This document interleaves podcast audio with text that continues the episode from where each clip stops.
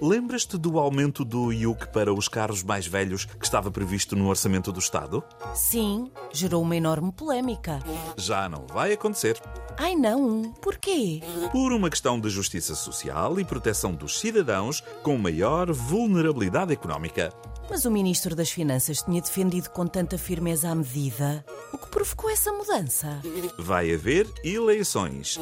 E parece que os cidadãos com maior vulnerabilidade económica também votam.